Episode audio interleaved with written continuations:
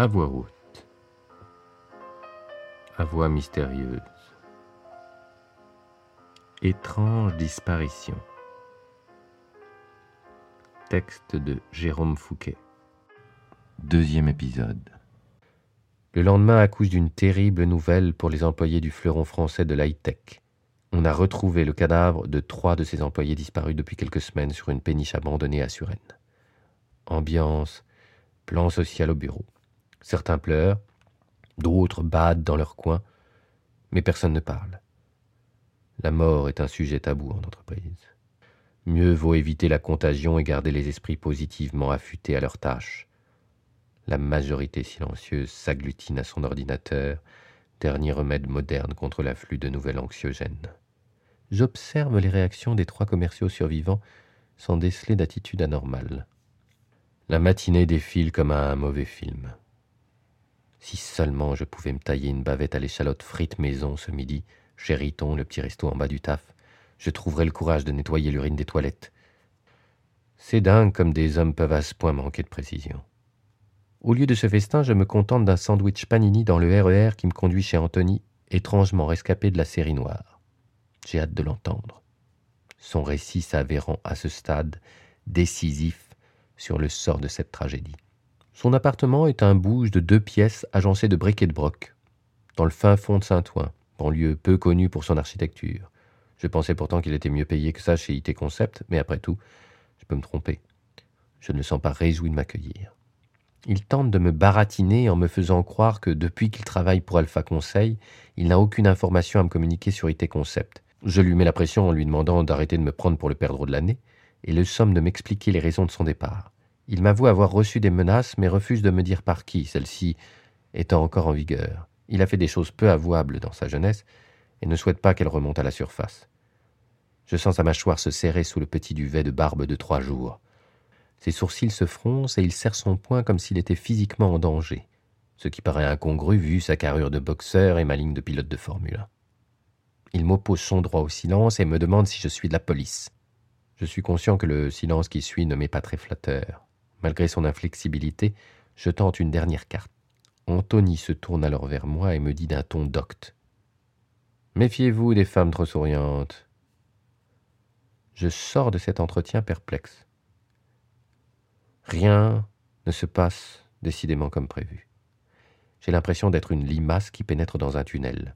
Certes, je progresse, mais la lumière semble encore bien loin. Vers le milieu de l'après-midi, je sens un léger malaise remonter à la surface. J'ai besoin de faire le point. Je fais couler mon ristretto le temps que mes neurones se réactivent. Le témoignage d'Anthony exclut Thomas de la course. Restent deux suspects, Laura et Virginie. J'essaie de me rappeler mon altercation de la veille avec l'assassin, la force dont il a fait preuve pour me repousser, sa dextérité à s'enfuir. Pouvait-il s'agir d'une femme? Sans doute, mais une sportive alors, qui s'entretient? Laura remplit ce profil. Elle fait un petit stop à la salle de gym trois midis par semaine. Le hic, c'est qu'elle ne sourit pas beaucoup, au contraire de Virginie, dont la lacrité est une seconde nature. Alors quoi faire maintenant? Laquelle surveiller? Isabelle me rejoint pour son café de l'après-midi. Elle me raconte les derniers potins de la boîte, ce qui a le don de me refroidir le cerveau, bouillant comme un geyser norvégien. Elle se plaint de l'ambiance de morgue qui règne chez IT Concept. Je fais mine de compatir à son lamento. Elle suggère qu'on en tue un ou deux de plus, coincés du bulbe, pour détendre l'atmosphère. Je hoche mécaniquement la tête, le cerveau déjà reparti en cuisson lente. D'un coup, sans prévenir, un détail m'explose à la tronche, façon pétard de Noël toute cette affaire devient d'un coup tout à fait lumineuse. J'ai une dernière chose à faire pour asseoir la vérité. Une fois faite, une heure plus tard, je décide de convier Thomas à un dernier tête-à-tête. Quand je lui révèle le nom du coupable, il se mordit la lèvre supérieure nerveusement. Puis il se lève et se dirige vers moi. Je ne suis pas trop sûr de ce que je dois faire, alors je tends la main vers l'intérieur de mon sac à dos où j'ai subtilement disposé mon taser. M'étant trouvé un peu léger avec ma bombe lacrymo dans la bataille de la péniche, j'ai opté pour le calibre supérieur. On ne sait jamais. Je suis prêt à expédier plusieurs dizaines de vols dans ses pectoraux s'il fait un pas de plus. Mais Thomas s'arrête devant moi et me tend une main amicale. Merci de m'avoir ouvert les yeux, me dit-il. Je trouvais son comportement bizarre ces derniers temps. Je comprends mieux pourquoi. Vanessa est tellement obnubilée par le fait que je plaise à sa famille qu'elle a écarté ou tué tous mes rivaux pour que j'accède au poste de directeur commercial, ce qui aurait fait meilleur effet sur son papa, un ponte de l'industrie automobile. Elle est vraiment folle. Et dire qu'on essayait d'avoir un enfant ensemble. Merci, Matt. Je vous en dois une belle. Comment avez-vous su? Je savais qu'il s'agissait d'une femme suite au témoignage d'Anthony. Quand Isabelle m'a parlé de votre relation cachée avec la RRH au café tout à l'heure, j'ai eu le déclic. Une stagiaire vous a surpris ce matin avant que vous n'arriviez. Je me disais que Vanessa mâchait beaucoup de chewing-gum. En fait, c'est assez caractéristique des personnes qui viennent d'arrêter de fumer. J'ai analysé un papier autocollant que j'ai ramassé sur la péniche hier soir quand j'ai croisé l'assassin. La petite inscription PF20 a attiré mon attention. Je pensais à un pansement au début, mais après quelques recherches, il s'avère que c'est une norme de patch de nicotine. Elle n'a pas eu d'autre choix que de me l'avouer tout à l'heure. Cette jeune femme a un sourire trop beau pour être vrai. Elle est torturée au fond d'elle, sans doute à cause d'une enfance difficile avec un père exigeant. La cigarette lui permettait de contenir sa nervosité, mais elle a décidé d'arrêter parce qu'elle voulait enfanter.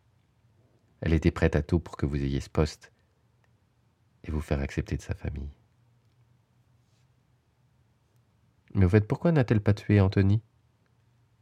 Parce qu'au début, elle n'avait pas d'intention de tuer. Elle faisait du chantage pour que vos rivaux démissionnent. Anthony a caché sous le tapis un passé dont il n'est pas fier. Alors il a démissionné, lui dis-je. Les trois autres se sont montrés plus durs à manœuvrer. Elle les a alors attirés dans un guet-apens sur cette vieille péniche sans propriétaire, sous prétexte de discuter avec eux. Elle les a assommés avec une pierre de la berge avant de pousser les corps dans la cale. Le bateau puait la décomposition, mais comme il n'y a pas de voisinage, personne ne s'est plaint. Thomas se renseigne sur ce qui attend son ex-petite amie. Je lui apprends que j'ai récolté ses aveux complets, que je vais m'empresser de soumettre à la police. La suite du parcours se résume en un long séjour carcéral ou dans un institut psychiatrique. J'ai encore une dernière chose à faire pour que cette journée soit une totale réussite. À 20h30 précise, je compose le numéro de Serena. Ma fille me répond au deuxième coup et me vilipende pour la forme. Au fond, elle souhaite comme moi que cette relation fonctionne. Alors je m'emploie à la satisfaire et raccroche. Vingt minutes plus tard. Rasséréné de ces échanges, je peux enfin me tourner vers cette appétissante pièce de bœuf et ses pommes allumettes. J'ai décidé d'arroser ce festin d'un petit bâtard Montrachet 1992. L'association est parfaite et je savoure ce délicieux moment tout en pensant qu'un autocollant a décidé du sort de cette affaire. Les choses tiennent parfois à peu.